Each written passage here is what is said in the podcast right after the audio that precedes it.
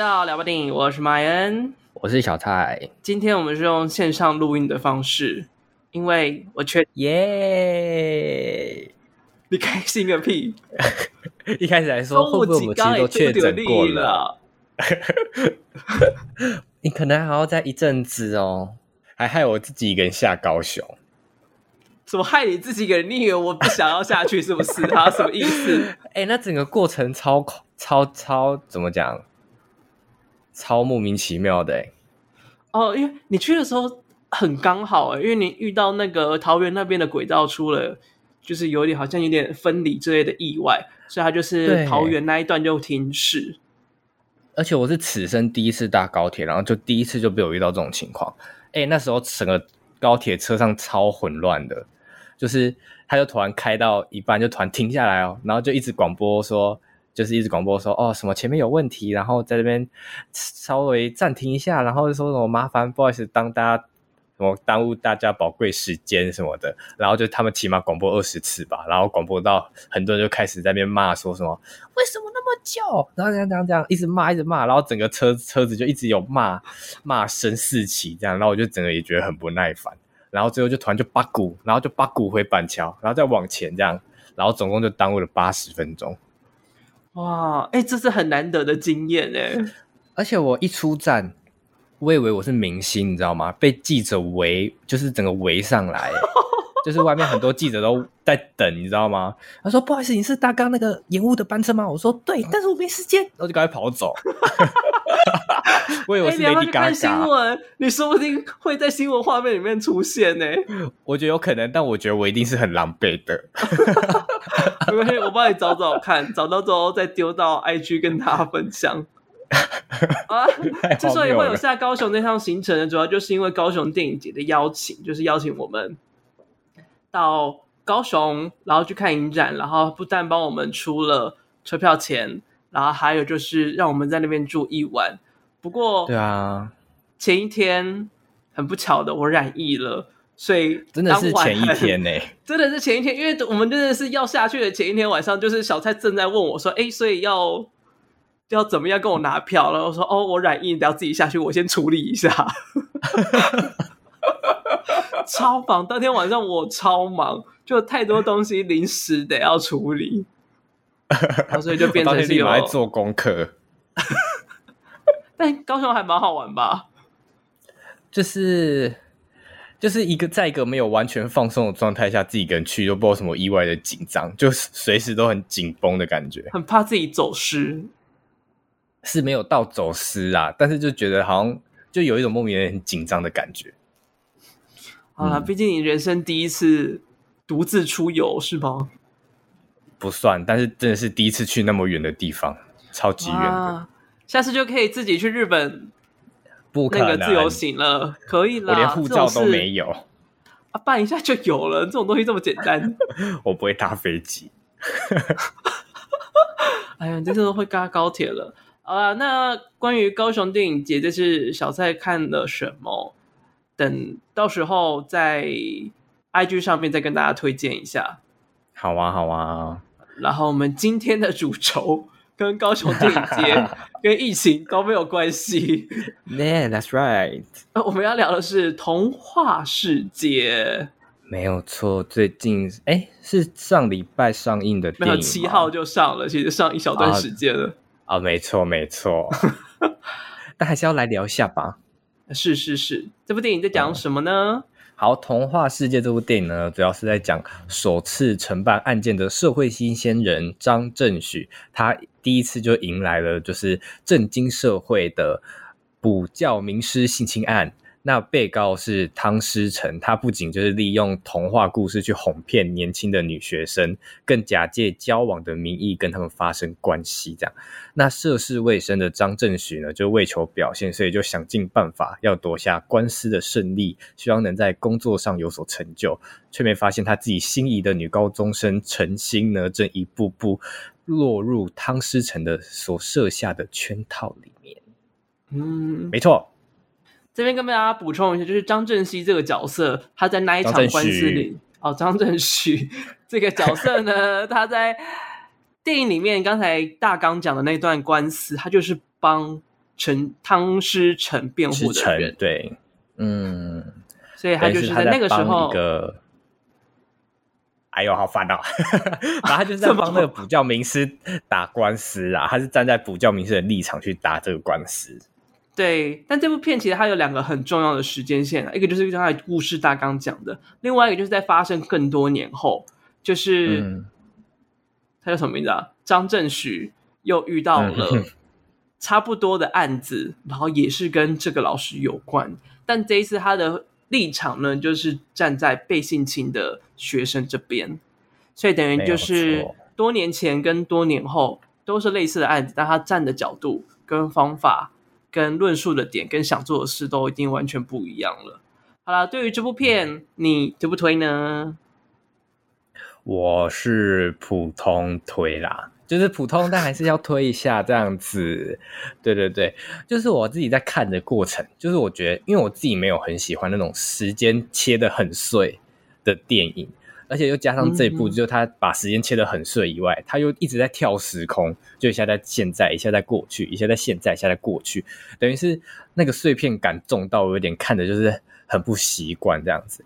然后还有一点就是我自己没有很喜欢李康生，尤其他要演这个角色，我就觉得 OK，干嘛啊？干嘛这样子？我说没有，我不喜欢喉咙不舒服。应该说我不喜欢李康生的点，是因为我现在看的作品就是只有。他有他的作品，只有《中邪二》跟《良辰吉时》。良《良辰吉时》有他，对不对？《良辰吉时》跟这一部鳄鱼，就是哦，对，鳄鱼就是都是很不符合他个性的角色，就因为他个性本身就是讲话很慢，然后口条也没有说真的到很好的人，然后他去演那些像他这次演的补教名师，就是很幽默的补教名师，我就会觉得哈。李康生呢？你要确定呢？然后我就会觉得看着就很不习惯，尤其他这次演的角色又不讨喜，所以我就越看越生气，这样子。对，所以就是你讨厌的很大一个点跟李康生有关。没错，没错，没错。哎，到到这样子没有啦，就是，但是但是我觉得整体看下来，我还是觉得他算是一个大众都能演得下去的一个作品，然后又加上它的议题性，我自己觉自己是觉得还是可能要来推一下这样子。嗯哼，你刚才翻白眼，没有，我是一个自然性的看上面这样子。哦，你不要这边一直曲解我，你到底要怎样？我可以看到看到很大量的眼白耶。好啦，那不然不然你觉得嘞？我个人也是觉得普普啦，最主要也还是因为就是电影的前段，就是他切的实在是太破碎，而且会让人家搞不太懂时间线到底发生了什么问题，而且就是。嗯。因为刚才有说还有个很大的两个时空的换置嘛，然后是到大概已经跳跃了好几次后才发现，嗯、哦，原来江一荣演的一个高中生，然后张孝全演的是一个社会新鲜人，啊，那干丢，怎么了吗？他们怎么了吗？就是你可以感受到那个年龄绝对已经超出这个这个这个地方了。你说像桂纶镁演《台北女子图鉴》那种感觉吗？对对对，就是你就发现，你就会很明显的感觉到那个那个年龄不对，那个年龄差太多了。Oh. 然后再加上，假如他真的要这么做，然后他前面后面又有一个很超可能十年左右的时间差，那至少他的老跟年轻，你要在妆容上面。可以表现得出来。Uh, 那江一蓉至少他还有就从服装上面可以看得出来，然后还有就是十年后他到了最最最最后面他才出现。但张孝全这个角色一直贯穿着所有的时间线。嗯、但你从他的服装，从、嗯、他的讲话模式，甚至从他的外观，就是你完全看不出来他到底是十年前还是十年后。对，就好像就是一个时空旅人，一直走在。任何的时空当中一样，我想说，到底发生什么事情了？可以跟我解释一下这个张孝全的妆容跟打扮到底为什么都没有变化吗？他根本就是一个冻龄美少女啊！真的就是冻龄 美少年呐、啊！随便啦，是啦，至少从从小看到大，就会觉得张孝全好像都长得一模一样。嗯，真的，可能某种程度想要反映这件事情吧，我不知道。不可能，至少要拍一部电影讲这件事情吧。但至少这件事情就让我觉得就是错乱到一个不行，就想说怎么可以搞得这么样的混乱。哦好，对啦对啦。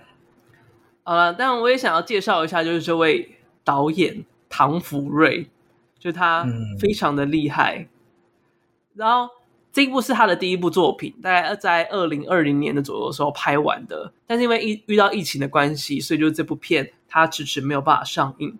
所以在这段期间，他写了一本书，叫做《八尺门的辩护人》。嗯哼。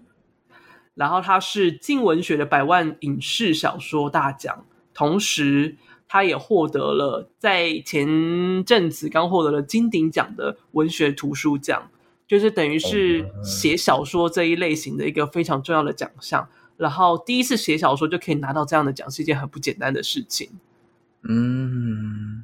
然后另外跟你说，《八尺门的辩护人》已经拍成了影集，而且拍完了，预计在明年二零二三年第二季就会播出。哦，所以他已经有第一季的，就对了。呃，第二季等于是夏季的时候会播出的意思，就是一年会分四季，哦、第二季等于是春夏的那个夏季哦。二零二三年的第二季播这样子，对对对对，哦、不是二零二三年播第二季，不是安内吓一跳。OK，所以你可以感受到他就是一个受到力捧的一个新锐的创作人，就他其实也是、嗯、呃律师出身。然后他当律师其实也是主要是因为就是符合父母的期待，然后也想说，哎，反正有兴趣做做看。但后来还是想要去创作，所以他就出国，没记错是到纽约去读电影，然后回来就拍了呃《童话世界》。然后你看两年之间，他就顿时有了三部作品，电影、影集、蹦蹦蹦出来，跟小说通通都有，所以可以说他是镜文学力捧的一个超级新人。嗯，到超级新人了，是吧？哎、欸，谁有 谁有机会？就是电影都还没有上映，小说就又得奖，然后甚至连影集都拍完，没有人。他名字感觉就很有福气耶，他的名字整个就很有福气啊。你说应该福瑞吗？对啊，不知道为什么这个感觉，感觉很有中国，就是中国文化气息的一个名字。那可能是因为还有唐在前面吧？对对对，好无聊。啊我也觉得就是蛮老梗的小菜。你夸我，你夸我，送啦！好啦，反正就是唐福瑞这位导演，我觉得蛮值得期待，就是他各式各样的作品。不过，也是因为他的电影在受到大家讨论之前，他的影集就先拍完了，所以我就蛮好奇，就是这个影集拍的状况会是如何。嗯，你是说他电影拍成这样，不知道影集会拍成怎么样，这样子吗？嗯，就是就是，我不知道他会不会知道，就是哪里有问题，跟哪里可以调整，就是还没吸取到那个经验，就立马就要吐出第二次东西。我在想这件事情呢、啊，反正到时候明年的第二季可以来期待一下这部《八尺门的辩护人》小说是很精彩了，我已经听蛮多人跟我推荐，可以去好好看他的小说，而且不是。不是不是导演本人推荐，导演本人采访的时候还有再推荐一次他的小说，但是除了他以外，就是还有蛮多人跟我推荐过这部小说的。嗯，OK OK，但我是不会去看的，因为你不看文字。对，因为我这个不看文字的，我是不会去看的。哦，我给你的给你的小说你看完了没？对，我现在大概看了四十多页吧。嗯，我看一下哦，希望这个月底的时候能够看到你已经到八十页了。啊！我努力，我努力。我现在现在现在我等于像是在一个诊疗所一样，哎。其实你现在的空间也很像诊疗所。对啊，我很像被关着，你知道吗？我很像个病患呢。刚录海龟汤啦，然后又给我小说啦，我不知道我之后会被训练成什么样子。希望就是你的记忆力可以整个恢复过来。哎，我要喝个水，我声音整个跑掉了，好可怜。好啦，那接下来聊一下青蛙王子的部分好了。你觉得青蛙王子这个故事，这个童话故事跟这部电影真的有连接在一起的感觉吗？那时候看，就我其实也一直很不解，为什么这个这整个整部电影要跟童话扯上关系？就这我自己是蛮不懂的。然后再来就是，嗯、如果你说李康生为什么要讲那部，我觉得他是有点像在。像在讲自己吧，就自己就是青蛙，毕竟他就是也，是说他长得像青蛙，就是怎么讲，有点像，因为他自己，他那时候讲那段故事，不是就是说，就是说公主，就即使简单来说，就有点像青蛙长得再怎么怎么样的丑，就是公主也要亲下去的那种感觉，嗯、就感觉有点像在讲他自己的处境啊，就是不管你怎么样，你就是要臣服于我的那种感觉。是吗？有到臣服吗？好像也没有到。但是青蛙王子公主有臣服于青蛙吗？应该说，我有点忘记他讲那段故事的，就是那个中间公主跟青蛙是什么关系，我有点忘记了。你说在电影里面吗？对对对，因为我记得他中间还有讲一段段话，好像是青蛙给了什么承诺吗？还是什么的？我印象当中，电影里面好像没有。太多，就是他描述他是青蛙，然后 江一蓉的角色是公主这类的环节，嗯、就他没有他没有很详细的描述到，但他就只有特别一直在讲述像湿湿黏的青蛙等待公主来亲吻，你不觉得童话故事很美吗？就只有诸如此类的，大概讲了一些，就是好像很梦幻的话，但他也没有实际。跟这部电影连接在一起啊，我觉得就是老师的恋爱，老师跟高中生的恋爱，好像在电影里面没有看到属于浪漫的成分出现。嗯哼，就所以我会觉得好像童话这件事情跟这部电影是蛮分开的。嗯，我是觉得他特别提到童话故事，主要也是因为在。童话故事里面，爱情看起来很美好，但它其实，假如你仔细看的话，觉得它有一些怪怪的地方。譬如，为什么所有的女性公主角色，她们获得幸福的方式，都是要得到男性的认可，跟男性结婚，嫁给了男生，或者是亲吻了男生，被男生接纳才行。所以，就是这些童话故事背后，其实藏有了很多父权社会的影子在里面。嗯，然后这也是其实这部电影里面蛮大一个主轴，就是关于父权意识这件事情。你自己在看的时候，你会觉得张孝全所饰演的张正许律律师，他做的事情是正确的吗？你是说，你是说打之前那个官司，还是说你说最后的那个，就是把整件事情讲出来的那个？呃，第二个官司就是时间线在现在的那个官司。哦，我觉得他其实有点，我觉得他后面做的那些事情，我觉得多少还是有有一些自私的成分在里面，就是他想要弥补过去，不管是。他为汤思成打的那个官司，还是他他对陈星的那个亏欠，我觉得他多少，我觉得他后面做的那个案件比较多私情在里面，就是他想要去弥补过去，所以他想要想要硬着，不管不管怎么样，他想他都想要把这件事情去揭开的感觉，就是他给我一种比较有一种比较直男嘛，就是他就是觉得他这样做对那个被害人比较好，他觉得他对这个社会风气比较好。对，那时候我自己看、嗯、看当下会有这个感觉。对，其实他在做那件事的时候，确实都有一点这样的状态在。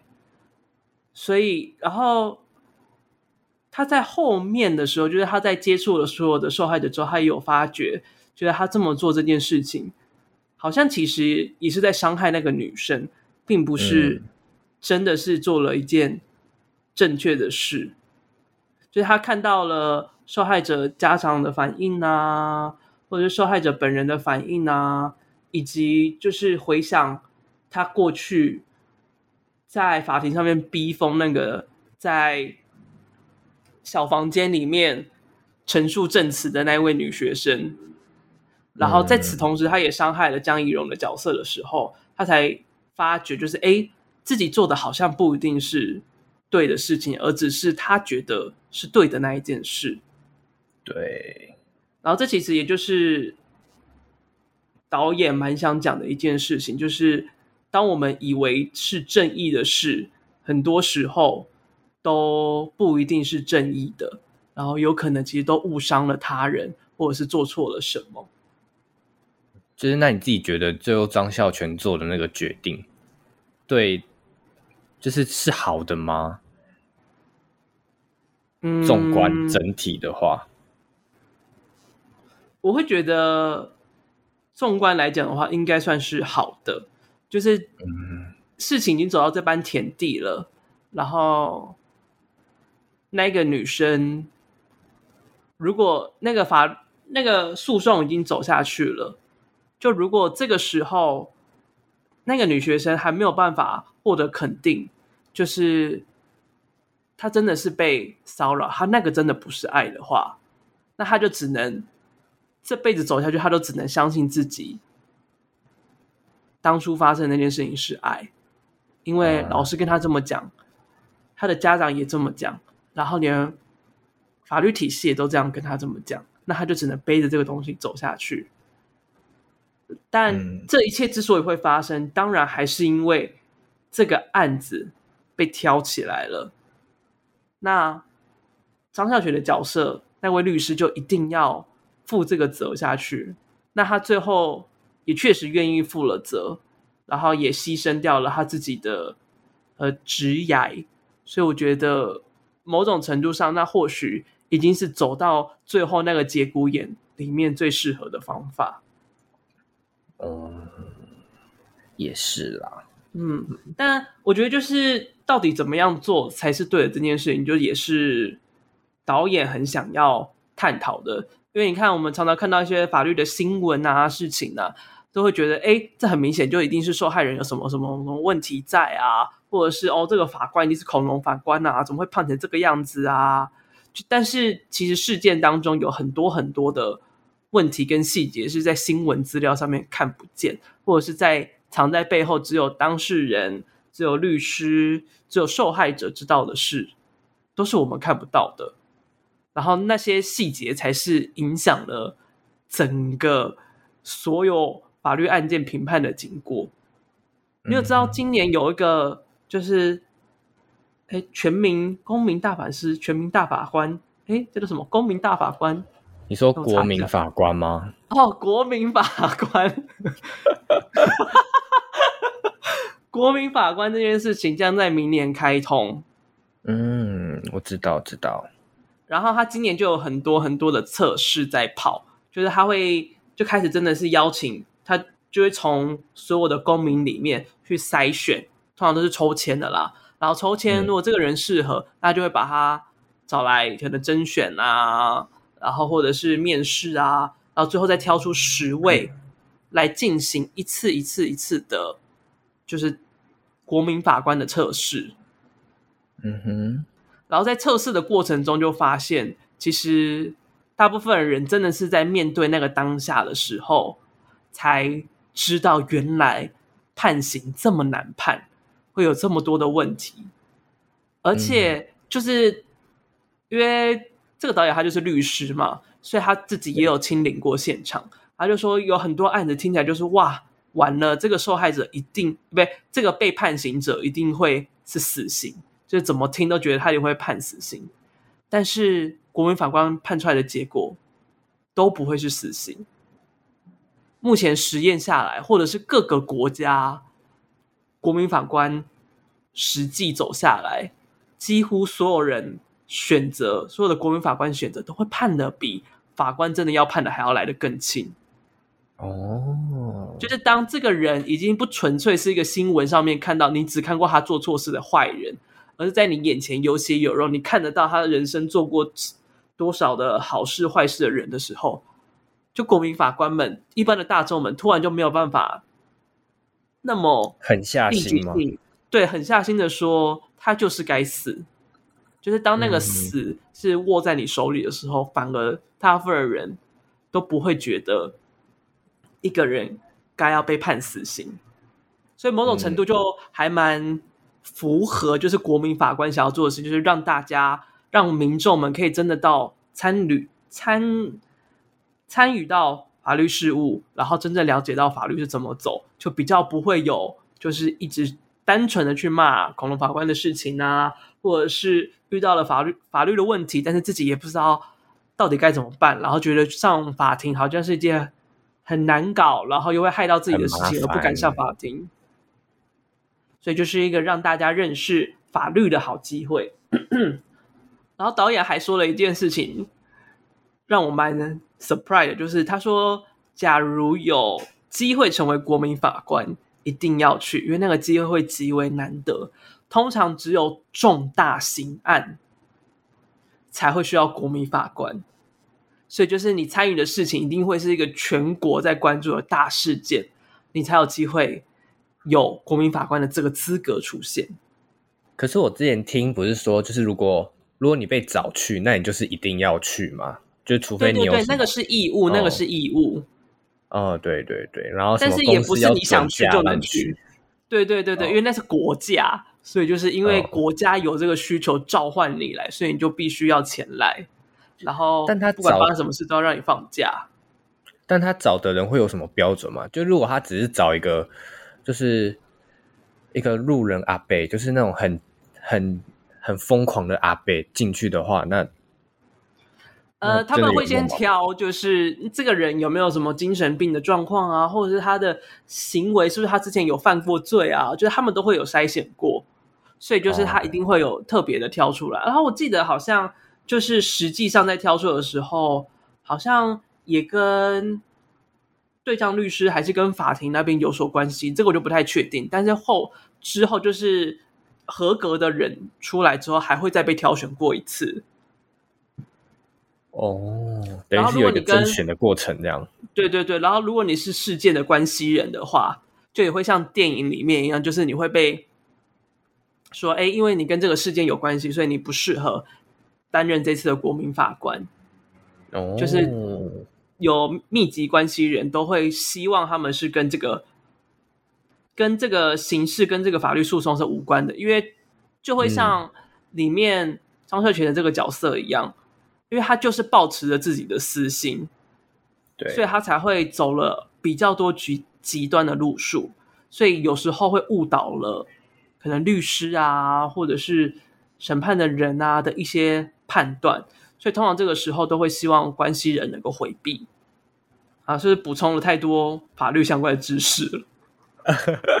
会吗？但感觉这就是大家之后都会面临到的事情啊。对啊，那你会期待就是当国民法官吗？啊，那感觉责任会很重哎。但如果我觉得责任很重大，如果那个信寄来哈，我应该是会去啦。但有时候会去。有时候你想去也不一定能去了，所以就是要把握机会。对啦，对对，加油！我说如果国家给我这个机会，我当然是势必要去争取看看呢、啊。那你会不会听听了前十五分钟的法庭之后就忘记？就是法庭一个小时长，然后就你听了十五分钟就忘记最后到底发生什么事了？就是前面后面就想说，哎、呃。他甄选应该也会就是做一些这种测试吧，然后就被踢掉了这样子，记忆力考验的部分，直接被踢掉。好吧，那我问你，你觉得陈星，也就是江怡蓉那个角色，跟老师的关系，曾经算是爱吗？我觉得，我觉得单纯就是就是陈星就是单方面的崇拜。老师哎、欸，跟他就是想要拿到一些物质上的、嗯、的，就像就像老师会给他相机嘛，或者给他一些物品啊什么的。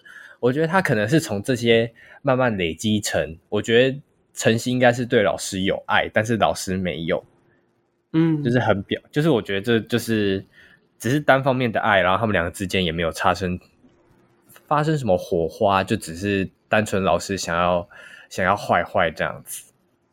老师就是想要后宫，对啊，对啊，我也是觉得，就是陈心可能有真的几分的成分，不小心喜欢上了老师，嗯、但这个过程当中，他们两个到底算不算，算不算爱情？好像又。很难判断，就是因为就像你刚才说的，陈星对于老师好像比较像是崇拜，一种仰慕感在上面，嗯、而不是一个你真的爱上一个人的状态。嗯哼，而且你看，就是他们要有性行为的过程的时候，其实江一柔的角色是一直拒绝，一直不想要这个性的关系发生，直到被老师胁迫，也不是胁迫，就应该算是诱迫、诱奸才发生的，才觉得可以试试看。什么是诱奸吗？我是不知道正确的，但我自己猜会不会是，就是可能对方没有没有很明显的拒绝，但他但他也没有意愿想要做这件事情，但是对，但是另外一半就是一直想要引诱他，然后最后有点半强迫式的跟他发生关系。没错，哇，你猜对了，哇，真的假的？真的，哇，那我要去考法律系。啊，你应该考不上，而且这也不是法律里面的东西。好啦，好，开开玩笑而已，大家不要当真。很很怕你，很怕，很怕你对你的记忆力、自信心当真哎，很怕大家觉得我很藐视这个职业这样子。不会，我没有，我开开玩笑。所以你看，就是从刚才的解释来讲，陈星跟老师发生的性关系。第一次发生的性关系，其实就算有奸，嗯哼，但他们的第二次关系，那就叫做强奸了。第二次哦，你说在补习班里面那一次，对，哦，那一次他就是扎扎实实的被强奸了，没有，而且甚至他的证据那些，甚至还被收走。对啊，但我蛮不理解为什么他要把证据拿去给老师的，啊啊，就啊就。以为可以逼他从良吧，就是某种程度，他还是觉得老师应该会喜欢他，然后老师不是那么坏的人，所以应该不会做这么坏的事情。但很明显，他错了。哦，真的错了。啊，其实这部这部电影他在书写的时候，我不知道你有没有。知道房思琪这个人哦，我知道，我知道，但我没有没有 one hundred percent 的了解这样。那你大概知道房思琪的什么呢？就他他也是补习班有关的啊。然后那个老师，嗯、那个老师是不是也还没有被抓？他是不是也算是有点逍遥法外？到现在算是算是，因为没有证据存在。他最后好像跑到中国还哪里不是吗？那个老这我不太确定。哦，你不知。好好好，那我就不要乱说话。我大概就知道这些耶。OK OK，没关系。房思琪其实他是一个虚构的人物啦，就是林奕含写了一本书叫做《房思琪的初恋乐园》，嗯，然后其实这本书出来的时候，他就有写说他是真人真事改编，所以其实很多人就在猜测，会不会这就是林奕涵这个作者他本人亲身的故事。大家后来也有讲说，那个老师确实是他熟识的老师，没错。然后应该他也有被这个老师性侵过，但房思琪这个人到底是不是他？他说他很讨厌被问到这个问题，啊他也否认这个问题的答案。嗯，后来他在出版这本书不久之后，他就上吊自杀了，因为他其实受不了，就是。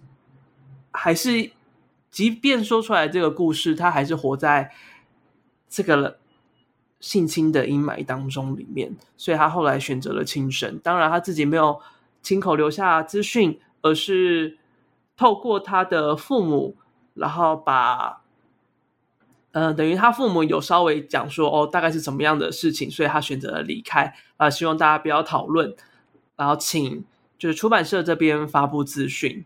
然后，当然那个时候就在网络上有很大量的事情讨论着，因为这件事情其实，在书出来的时候，大家就已经争论了许久。然后，当林奕涵自杀的时候，就更代表说，其实他其实也是一个很重大的受害者在里面，然后也有人说哦，他大概知道发生什么事情啊，也有人说哦，他也有类似的经验啊，才发现，在网络上很多人才说出来，就是哎，原来有这么这么这么多人都被性骚扰或性侵过，只是都没有人知道。而且我记得那个时候好像就是有人。就是那个时候，也是 Me Too 事件比较开始的时候，啊，是台湾女权意识开始比较盛行、比较被大众讨论的时候，然后就有人说，就是每个女生其实多多少少都会有被性骚扰过的经验。嗯，你相信这件事情吗？呃，我觉得。多多少少有，我觉得占大部分呐、啊。我觉得对于女性来说，就就是因为我觉得性骚扰当然不不仅限于就是肢体上的，还有很多那种男生白目爱开那种黄色笑话，我觉得多少也都构成一点点性骚扰啊。嗯、你在学校会有曾经看到过吗？看到过，我是我是有听我同学讲过，就是有一天我高中去上课，然后就有一个女生就哭着进来。就是是那种刚上就上学时段，然后他就哭着进来，然后我们就全部人都就是我们几个比较熟就去关心他，然后他就说他就是刚坐捷运的时候就被一个男生莫名其妙就抓住手，就是很紧的抓住手，然后那个女生就那个那个同学就看着他，然后他也不知所云，然后呢那个男的就一直盯着他，然后抓他的手不放，然后是到最后他这门要关了，他才赶快跑出去这样子，然后他那时候也跟我说，他就是真的当下就是紧张到完全讲不出任何一句话，就是他什么他连求救啊，或是讲话的那个力气都没有。就那时候才让我真的震撼到，想说哦，原来女生真的就是大部分人遇到这种事情，当下都会整个脑袋就是空白这样子。嗯哼，那时候对我来说是一件蛮震撼的事情。那他之后。搭公车之类的会有心理障碍吗？像那个那个《Sex Education》里面一样，哦，性爱自救室里面的艾米是还好，就是可能一段时间吧，大概一个月以内，就是也没有持续太久，这样对他来说，嗯嗯，所以就是还算是一个比较轻微一点的事件。对对对对，你看，就是这种轻微事件，就对个对个人来说，就当下就是。什么话都说不出来，可想而知，就是如果再严重一点，就真的要求救也很难。而且就是你看，在这些事件里面，就是他们的持续性都是超级长，是以年来算的。嗯、虽然在电影里面可能没有那么久，嗯、但是在至少房思琪的初恋乐园里面的故事，或者是像台中资优班性侵案里面，它都是。非常非常长期的事情，你有知道？就是、啊、人跟一般人交往都没交往那么久啊、呃！你这个意思是，就是就是你看到一般人，就是以我以我的同温层啊，就是同学们交往，就是男女或是怎样的人，就是交往的时候，他们都其实也都没那么久。可想而知，如果他是被那种强迫式的，就是被。绑在一个关系中的话，绑那么久哎、欸，一年多哎、欸，可能会有受害者情节之类的，会崩溃吧？如果说我会很会很疯掉哎、欸，但你们同学都没有交往比较久的哦，很少哎、欸，我有问，好像很多最多就是可能半年、一年、一年、一年以上，真的很少。哇，我们我大一的时候。那时候就有一个学姐，她跟她稳交的对象已经四年，哦，四年很长诶，而且她超屌，他们稳交了十年之后结婚，就是等于是从高中时期就交往到结婚呢。我觉得交往很久，然后还要结婚，这对我来说很难想象诶。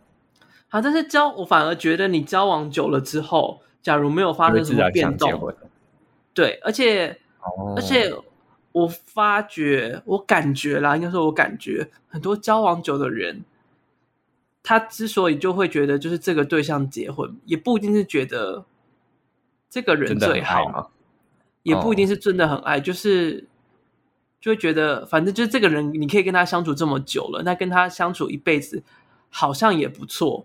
就是哦，比起就是你可能还要在外面跌跌撞撞找，也不知道找不找得到比这个人更好的人，就有点像是烂人的状况。你有看烂人吗？你说世界上最烂的人吗？对，就世界上最烂的人，他不是跟他那个四十岁的男友其实交了很久，但他最后，嗯、他最后虽然选择就是离开他，然后找了出去外面再找找看，然后去找。嗯看看有没有更适合的人，后来才发现，其实跟她四十岁那个男友好像才是最适合她的，但那个时候已经来不及了。哦，就很多人会想说，那我为什么要冒这个风险出去外面糟蹋了一趟，然后才发现自己选的不，说不定原本的选项最好。就是既然都有这个风险在，那他与其选择不要有这个风险，嗯哼，至少我附近有。我身边有一些人，或者是有听闻到有一些故事是长这个样子的啦，所以就是结婚并不代表是真爱.结婚只是一个投资报酬率来讲，哦、就是 损失比较低的一个选项。我现在反正这种感觉，结婚吧，我们这是瞎聊王耶，这反正就瞎聊，反正是爱情嘛，对不对？然后就是刚好最近。最近听闻之后，又觉得特别有感。那你有知道那个台中资优班的性侵案吗？没有哎、欸，我真的好少在看新闻了。那你知道他是今年发生的事情吗？我不知道，我真的不知道这件事情哎、欸。就是他被叫做台中的房思琪，就是也是一位呃受害者，在经过了二十年，就是今年的时候，他才说。就他其实之前有被性侵过，然后这个人呢是台中市大墩国中的黄姓校长，而当他提出来说，因为已经过了法律追诉期，所以就是呃法院那边也没有受理，台中市政府那边也一直都没有就是积极的处理，所以导致这位黄姓的校长一直一直不停的来骚扰被害者。而且他是拿校长室的电话一直打给他。你说这个报就是把这件事情爆出来的那个受害者哦？对对对，就是校长一直打电话给受害者，然后说：“ oh、哦，就是这件事已经过了法律追诉期了啦，就是之前都是误会，我觉得我们该好好想清楚，不然以后你看，假如我的孩子结婚的时候看到这件事情，他会怎么想？就是讲这些冠冕堂皇，嗯、然后带一点。”就是半威胁式的讲法，就是希望能够跟受害者达成和解。嗯哼，然后后来是在人本教育文教基金会的陪同下，就是他们才召开了记者会啊，然后正式对这个老师提提出告诉。哎，他们也对于就是台中市政府的处理方式很不满，就是。他们一直叫台台中市政府一直叫受害者这边要提出完整的资料啊，或者是一些资讯之后，他们才能够受理。但是基本上遇到了这种事情，就是有疑似发生性侵、性犯罪的案件的话，应该是要立即的保护受害者，而且立马受理检举跟通报。但是台中市政府一直都没有做这件事情，而且就是最一开始是四月发生，到八月他们开记者会之后。台中市政府才开始，就是有在动作，所以是这段时间，就是至少有四个月的期间，受害者一直是被老师、被这位校长在持续性的骚扰。这校长也是很白目哎，就很鸡掰，鸡掰到爆炸，所以就可以知道，就是这个过程当中，就是当要提出这件事情，被害者有多么大的压力，而且有很多人在质疑他说，为什么都已经过了二十年。你才把这件事情说出来，是不是因为那一位校长他已经要退休了，所以你想要挖一笔他的退休金？就当时其实有很多的声音是这样子在质疑他的。嗯，然后这件事情呢，其实也就是在一直一直的呃调查当中了。教育部他其实有丢了很多问卷去问，就是当时的学生，呃有。有没有看过别人被性侵？有有没有目睹或者是听闻过这件事情，或者是你有没有曾经发生过？然后真的有了第四位受害者出现，嗯、还有有总所以总共有四个哦。目前得知至少有四四名，但是会不会有更多还不知道，不知道。但是这个东西通常会调查很久，因为你有你有看过《无声》那部电影吗？有啊，就是它也是一个真实事件在背后，然后在它是在发生在台南，然后那个时候也是发了问卷去广播调查之后才发现，哦，原来还有四十几个受害者在里面。嗯，所以那个是经过调查之后才会发现，然后也是因为在那个调查当中发现，就是其实有一个受害者，他被性骚扰的时候是被性侵的时候是在十九年前，也就是在法律追溯期里面，所以这个东西才能够赶快立案，嗯、然后真的告下去，就是因为他在法律追诉期。哦、对，所以就是对于这件事情来讲，调查其实是很重要的。然后其实也蛮碰巧的。就是导演他有同事，就是跟这个事件有关的律师，然后对他而言打击很大的是，就是那个律师就曾经是被害人的同班同学，然后他们相处了这么久，他从来没有感受到他身上有什么不对过，他曾经发生过什么事，但是这原来这这么多年来，他一直在被性侵着。然后他也发现，就是哇，哇，原来他在做这件事情，好 drama 哦。嗯哼哼，就其实蛮多时候律师身上都会遇到这样的事，就是发现哎，这件事情跟自己有关，或者是他面临的案子，自己身旁也有发生过相似的事件。嗯，所以也会就是引起他们可能比较有正义感啊，想要去解决啊。或者是心理压力更大啊，难以去接下这份工作啊，其实都会有很多各式各样的事情在里面。所以导演其实他在拍这部片的时候，他在梳理这些资讯的时候，虽然还没有台中的这件事情，但是因为有房思琪那件事，加上他自己也处理过一些事情，所以他其实那时候心理压力也很大，就是在想说他自己到底能不能。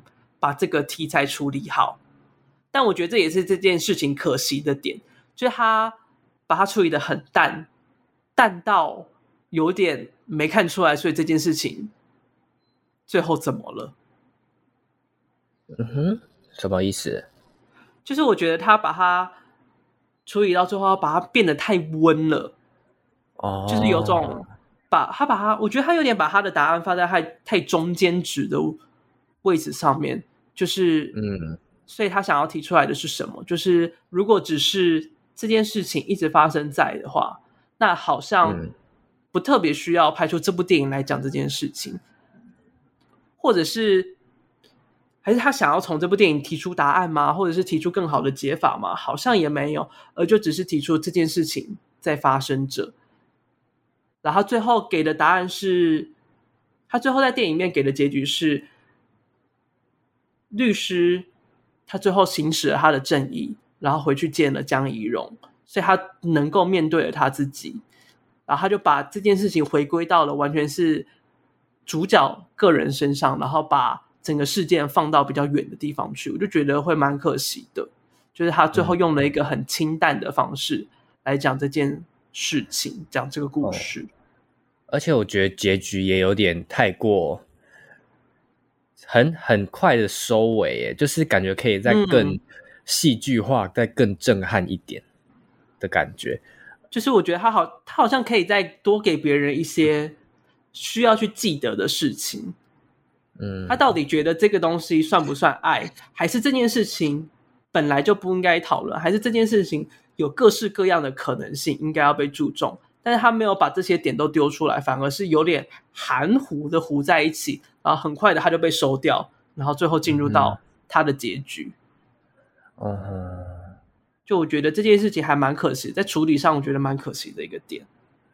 嗯哼，我现在有想到两个问题，就关于电影有两个问题，嗯、就是他李康生不是有一个司机吗？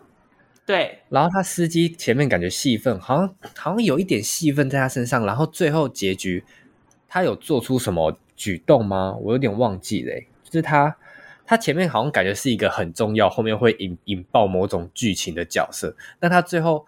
我记得他好像也跟李康生一起去事务所，然后看着李康生就是被审问的过程，然后最后有一些他在思考的画面，然后然后呢，然后我就忘我就忘记了。他其实后面没有直接写出来，但是我想可能这位司机就变成他的重要的证人，然后证明他有犯下这些案子。嗯哼，我觉得可能他有做这件事情了。哦，那感觉。拍出来会会会更更好吗？嗯、呃，我觉得如果有拍出来的话，可能会比较多人看得懂。因为我那个时候看完的时候，其实也有蛮多的困惑，就是不知道它的连接关系在哪边。是后来讨论了一下之后，才发才发觉，就是哎，应该是长这个样子。哦，好，那我的第二个问题，就是江宜龙最后最后出现的地点。是是什么？他有讲吗？还是他只是就是在一个地方扫地？他就是在那边扫地而已。但是说不定是精神、哦、精神疗养院之类的。我那时候也在想说是不是精神病院，但他但是应该不会把一个精神病患者放在外面扫地吧？但是他们一定还会会会有劳动啊，就是他可能会在那边有些有些人他会在那边兼一些工作。嗯那他们也会有些活动在那里，oh. 所以我觉得在扫地应该还算是合理的部分。哦，oh. 然后最后他又说什么？你想听童话故事吗？然后那时候我就觉得，不要再童话故事 了。对，那里好母汤哦，在童话的屁啊！什么？对呀、啊，我想说好出戏啊，我就觉得哦，然后啊，然后哎，你有你有听懂李康生在在讲台上讲的笑话吗？我忘记他讲什么笑话了，我也忘记，反正他就是在讲跟历史有关的事情。然后我就在想说，到底笑点在哪里？然后我在，我就很像在台下学生，然后但是台下学生每个人笑得很开心，然后我就自己跟啊什么，然后就哎、欸，我错过了什么？要现在该笑吗？这样子算了啦。在电影院的时候，那里有人笑吗？没没有，因为只有我跟另外一个人，就两个人，好孤单啊。对啊，算了。对，但是我有听，我有看别人的评论，是说会不会其实李康生的补，就是他补教名士的这个角色，如果他是一种沉稳然后成熟的，就是散发出一种成熟魅力的话，会不会更能说服人啊？但我觉得其实各式各样的老师，各式各样的呈现的魅力感其实都有，但。可能我在想，也是因为在那个私房奇的初恋乐园里面，他其实就把老师形容。私房奇是谁啊？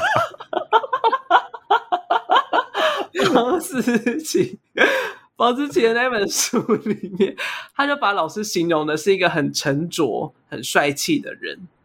嗯，就比较偏向刚才你说，就是可能会比较适合那个形象。所以我觉得他说不定也有想过这个形象，但是为了要。避嫌，就为了要展示出不同的可能性，oh. 所以他走了不同的老师的氛围。就是我觉得，虽然李康生那个老师怪怪，oh. 但是他有一种就是很他自己独特的、独特的魅力感。我呈现一个很疑惑的表情，疑惑到不行。就是我至少我觉得他私底下在逗另外一个女学生，然后江一柔那个角色在外面看的时候。至少我觉得他那个相处是让人家觉得是有趣的相处，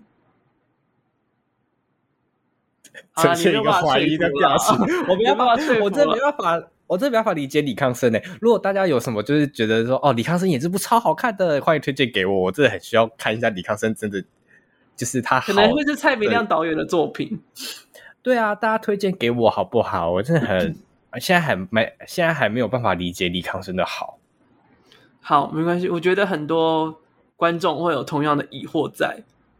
嗯，我是国民同文层呢，有到咳嗽，要到咳嗽，刚好 刚好咳嗽。好了，那最后想要问你，你觉得为什么像私房奇啊，像童话事件啊，哎，像房思琪啊，像童话事件啊，童话世界，就是这些事情，奇迹的这些事情都会一直不断的发生呢。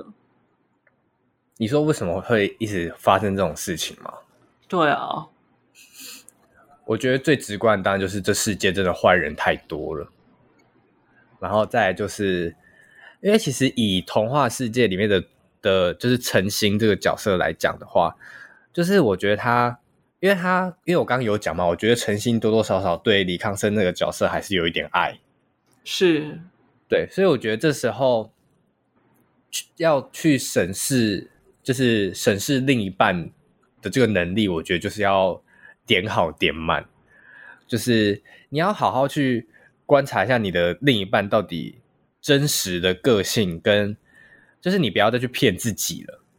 就是以如果如果他们两个之间不是什么师生恋，就是单纯一般情侣的话，就套在一般情侣的身上的话，就是有点像女生发现男生外遇，但女生相信他可以改变他的那种感觉。就是感觉不要太不要不要坚信自己能改变一个人，然后也要好好去审视另外一半到底跟自己到底合不合，然后另外一半到底有没有尊重你的想法吧。我觉得这也是很多人需要去学的事情欸，我自己觉得。